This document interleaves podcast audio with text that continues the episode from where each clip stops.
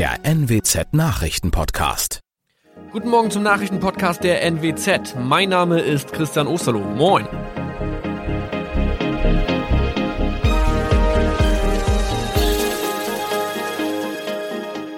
Und das sind unsere regionalen Nachrichten am Morgen. Die Grünen wollen Moorstraße in Oldenburg umbenennen. Viereinhalb Jahre Gefängnis für Falschgoldhandel. Und Landkreis Kloppenburg meldet ersten Omikron-Fall. Der Name Moorstraße könnte laut den Oldenburger Grünen rassistisch aufgefasst werden. Deshalb fordern diese eine Umbenennung. Die Straße wurde allerdings nach Hermann Moor benannt, einem der ersten Siedler in der Gegend. Um Missverständnisse auszuschließen, beantragen die Grünen eine Änderung in Hermann Moor Straße.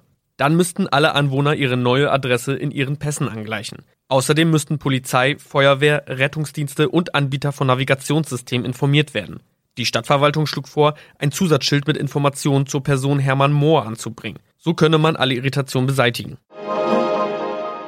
Tobias G. musste wegen dem Verkauf von Falschgold am Mittwoch vor das Landgericht Oldenburg. Nachdem der Schortenser bereits im Mai zu einer Freiheitsstrafe von mehr als drei Jahren in Jever verurteilt wurde, betrieb er seinen Handel auf eBay Kleinanzeigen weiter. Das wog bei der Verhandlung schwer auf. Der 27-Jährige schrieb in die Inseratsüberschrift das Wort plated, was so viel bedeutet wie überzogene und nur vergoldete Ware. Da im weiteren Anzeigentext aber die Rede von einem Reinheitsgrad war und die abgebildeten Goldbarren eine Seriennummer trugen, handelt es sich hierbei um eine Täuschung. Tobias G. wurde zu viereinhalb Jahren Haft verurteilt.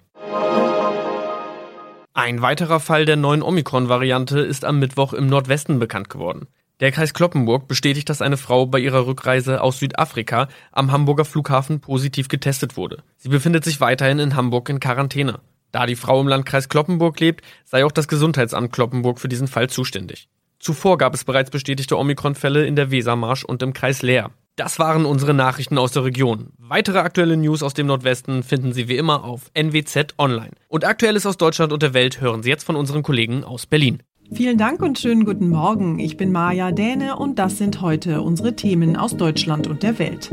Geschlossene Schulen, mehr Homeoffice, verschärfte Maskenpflicht. Bund und Länder verschärfen und verlängern den Lockdown bis Mitte Februar. Inauguration Day in den USA. Joe Biden leistet den Amtseid als neuer US-Präsident. Und weniger Plastik. Mehrwegpflicht soll Müll vermeiden. So richtig überrascht sind wir ja wahrscheinlich alle nicht. Was Bundeskanzlerin Merkel und die Ministerpräsidenten da gestern in einer Marathonsitzung beschlossen haben, ist kurz zusammengefasst das, was wir schon kennen. Eine Verlängerung des Lockdowns und nochmal schärfere Corona-Regeln. Weil die Infektions- und Todeszahlen immer noch viel zu hoch sind, werden wir bis Mitte Februar im Lockdown bleiben müssen. Außerdem haben Bundeskanzlerin Merkel und die Länderchefs weitere Maßnahmen beschlossen, vor allem auch, um die Verbreitung der neuen, hoch ansteckenden Virusmutation zu stoppen. Mein Kollege Benedikt Meise hat die neuen Regeln mal genauer unter die Lupe genommen. Benedikt, es gibt also nochmal Verschärfungen und nochmal eine Lockdown-Verlängerung. Da verlangt die Politik uns ja ganz schön was ab, oder? Ja, und das weiß die Runde, die sich da gestern getroffen hat, auch. Direkt zu Beginn griff Bundeskanzlerin Merkel diesen Punkt auf und sagte zu der Verlängerung. Das ist natürlich ein gewaltiger Schritt. Und wir wissen auch, was das für die Bürgerinnen und Bürger, aber auch für andere bedeutet. Zudem sprach sie den Bürgerinnen und Bürgern auch ihren Dank aus und ermutigte uns alle durchzuhalten, denn gerade wegen der Mutante des Virus komme es jetzt auf die nächsten Wochen an, deswegen Kontakte weiter reduzieren. Lass uns mal genauer auf die Beschlüsse schauen. Da wurden ja schon im Vorfeld einige Maßnahmen heiß diskutiert. Ja, nicht nur im Vorfeld, auch während des Treffens gab es da einige Punkte, die für Reibereien gesorgt haben. Vorneweg das Thema Schul- und Kita-Öffnung. Aber am Ende wurde ein gemeinsamer Kompromiss gefunden, nämlich, dass der Beschluss aus Dezember fortgeführt werden soll. Bedeutet, so Bundeskanzlerin Merkel? Danach bleiben die Schulen grundsätzlich geschlossen, beziehungsweise die Präsenzpflicht bleibt ausgesetzt. Und in Kindertagesstätten wird analog verfahren. Familien mit Kindern müssen also in vielen Bundesländern weiterhin die Zähne zusammenbeißen. Allerdings. Aber es gab da ja noch mehr. Stichwort erweiterte Maskenpflicht. Was wurde denn da beschlossen? Ja, das lässt sich eigentlich ganz gut mit den Worten von Bayerns Ministerpräsident Markus Söder zusammenfassen. Wird das Virus gefährlicher, muss die Maske besser werden. Ganz einfach. Bedeutet konkret, Alltagsmasken aus Stoff reichen nun in Bahnen, Bussen und Geschäften oder auch in Gottesdiensten nicht mehr aus. Erlaubt ist es nur noch mit beispielsweise einer FFP2-Maske, einer OP-Maske oder einer, die diesem Standard entspricht. Und am besten sollen wir ohnehin möglichst alle zu Hause bleiben. Das heißt, auch, wo immer möglich, zu Hause arbeiten. Ja, auf jeden Fall. Wo immer es geht, sollen Arbeitgeber jetzt Homeoffice ermöglichen müssen. Eine entsprechende Verordnung soll das Bundesarbeitsministerium übrigens befristet bis zum 15. März bald erlassen. Was du bisher noch gar nicht erwähnt hast, ist das Thema Ausgangssperre. Das ist richtig, weil die relativ schnell vom Tisch war, zumindest bundesweit. Das bestätigte Merkel gestern. In manchen Ländern gäbe es zwar Ausgangsbeschränkungen, aber mit Blick auf die vergangenen Beschlüsse habe es gestern keine Rolle mehr gespielt. Generell gilt aber, steigen die Corona-Zahlen irgendwo deutlich und schnell an, sollen die Länder härtere Maßnahmen ergreifen. Tja, dann müssen wir also noch eine Weile durchhalten. Dankeschön, Benedikt. In den USA ist es heute soweit. Zweieinhalb Monate nach der Präsidentenwahl wird Joe Biden um 18 Uhr unserer Zeit seinen Amtseid ablegen und als neuer Präsident ins Weiße Haus einziehen. Sein Vorgänger Donald Trump wird allerdings nicht an der feierlichen Zeremonie am Kapitol in Washington teilnehmen, sondern sich nach Florida auf sein Anwesen in Palm Beach zurückziehen. Joe Biden hat bereits angekündigt, an seinem ersten Amtstag wichtige Maßnahmen wie die Rückkehr der USA zum Pariser Klimaschutzabkommen umzusetzen. Unsere Korrespondentin Tina Eck in Washington ist wie wir alle gespannt, wie dieser historische Tag heute verlaufen wird. Tina, der Machtwechsel heute in Washington, das ist ja vor allen Dingen ein großer Tag für Joe Biden. Der ist ja seit Jahrzehnten in der Politik aktiv und heute ist jetzt sozusagen die Krönung seiner Karriere, oder? Ja, in der Tat wirklich ein Höhepunkt einer langen, 50 äh, Jahre währenden Karriere in der Politik. Äh, gestern hatte sich Biden noch in seinem Heimatstaat Delaware verabschiedet. You know, you've, uh, kind of emotional. Dies ist ein emotionaler Augenblick für mich, sagte Biden, kämpfte mit den Tränen.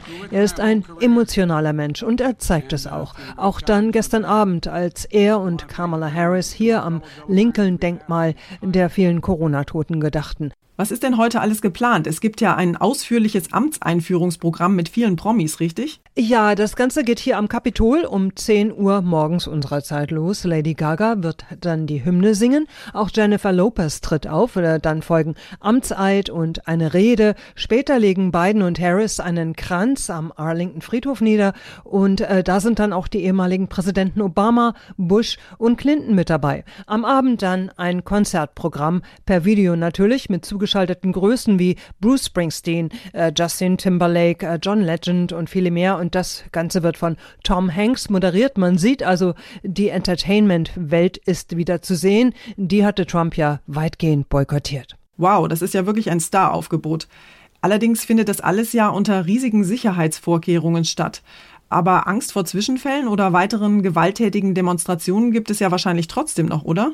Ja, schon, aber äh, Washington ist dermaßen abgeriegelt. Überall Zäune und Stacheldraht, Militär, Lastwagen, gesperrte Straßen und Brücken. Äh, da kommt keiner durch, es sei denn ein Saboteur von innen. Und deswegen wurden die 25.000 Soldaten der Nationalgarde, die hier stationiert sind, genau überprüft. Zwölf wurden wegen zweifelhafter Verbindungen zur rechten Szene suspendiert und auch anderes Wachpersonal wurde genau gecheckt. Äh, Massenpublikum gibt es sowieso nicht, also nur am Fernseher und am Livestream. Livestream. Die Tanzbälle fallen auch flach. Alles ist eben völlig anders in diesem Jahr. Biden hat ja angekündigt, gleich in den ersten Tagen seiner Amtszeit vieles rückgängig zu machen, was Trump in den vergangenen Jahren so durchgesetzt hat. Ja, zum Beispiel die angekündigte Aufhebung der Corona-Reisesperren Ende des Monats, die will Biden sofort wieder rückgängig machen. Er plant ja einen ganz entschiedenen Kampf gegen die Pandemie. Er will auch der Weltgesundheitsorganisation wieder beitreten, ebenso dem Pariser Klimaschutzabkommen. Der Bau der Mauer zu Mexiko soll gestoppt und Einwanderer sollen besser behandelt werden. Äh, bei den Nord Stream-Sanktionen allerdings, da ist von beiden nicht unbedingt ein großer Kurswechsel zu erwarten. Dankeschön nach Washington, Tina. Der Coffee to go oder ein Salat aus dem Supermarkt in der Plastikschüssel, das ist schnell und bequem, aber leider nicht besonders umweltfreundlich. Zumal wir hier in Deutschland ohnehin immer noch viel zu viel Verpackungsmüll produzieren.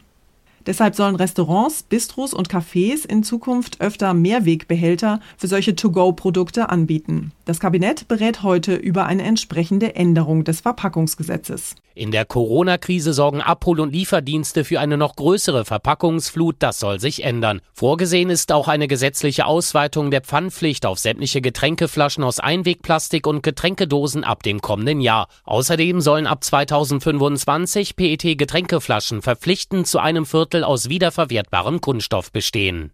David Riemer, Berlin. Unser Tipp des Tages heute für alle Hobbyköche im Homeoffice. In Zeiten von Lockdown und Homeoffice sind wir ja ein bisschen zu einer Nation von Hobbyköchen und Freizeitbäckern geworden.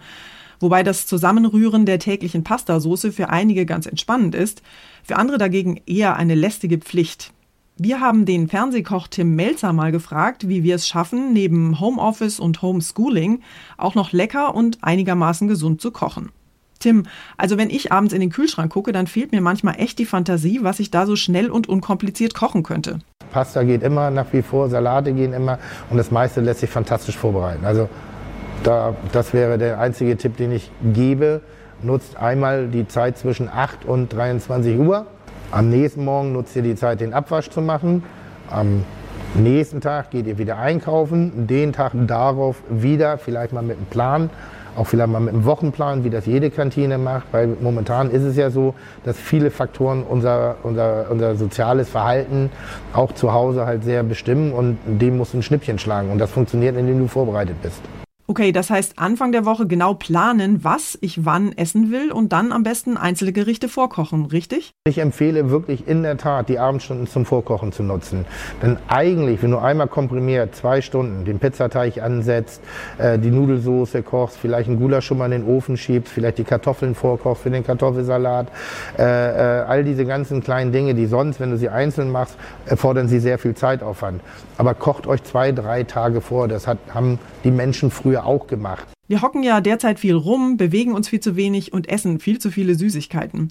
Deshalb wäre es ja wahrscheinlich sinnvoll, zum Ausgleich vielleicht mal was Gesundes, Vegetarisches zu kochen. Gibt es denn da gute Ideen für die Lockdown-Küche? Wenn du die Weltküchen dieser Welt eben dir anschaust, die italienische, die indische, die, die, die, die asiatische, da gibt es ein Füll an fantastischen vegetarischen, veganen Alternativen, die, die, die lustvoll sind, die toll schmecken, die opulent sind, die fett machen. Zu essen soll immer noch sagen, irgendwie ein bisschen ein Genuss sein. Und zum Schluss wird's heute haarig. In Corona-Zeiten können Bärte ja zum echten Problem werden. Besonders dann, wenn der Bart die Spannweite eines Doppelbetts hat. Zumindest für den Bart-Weltmeister Jürgen Burkhardt ist das aber überhaupt kein Problem. Der klemmt nämlich seinen imposanten Backenbart, der in 10 cm dicken Rollen gezwirbelt ist, einfach kunstvoll zwischen die Gummis der handelsüblichen FFP2-Masken. Andere Bartträger haben allerdings überhaupt keine Lust auf diesen täglichen Kampf mit Bart und Maske und haben deshalb kurzerhand zum Rasiermesser gegriffen. Einer von den neuen Bartlosen ist der Oberbürgermeister von Erlangen, Florian Jannik. Der hat ein Bartabfoto von sich auf Facebook gepostet und gleich noch einen weiteren Bartträger aufgefordert, es ihm gleich zu tun. Motto: Geteiltes Leid ist halbes Leid. Ist diese Bart-Challenge jetzt ein neuer Trend? Ja, vielleicht schon. Ne? Also im Netz berichten einige davon, dass sie sich den Bart abgeschnitten haben, damit die Maske besser sitzt und so auch richtig schützt. Einer schreibt bei Twitter, ich blute wie ein Schwein und sehe aus wie zwölf. Danke Corona. Eine junge Frau schreibt, mein Vater hat sein Bart den Vögeln zum Nestbau gespendet. Ja, da ging wohl einiges ab. Das war's von mir für heute. Ich bin Maja Däne und wünsche Ihnen allen einen entspannten Tag. Tschüss und bis morgen.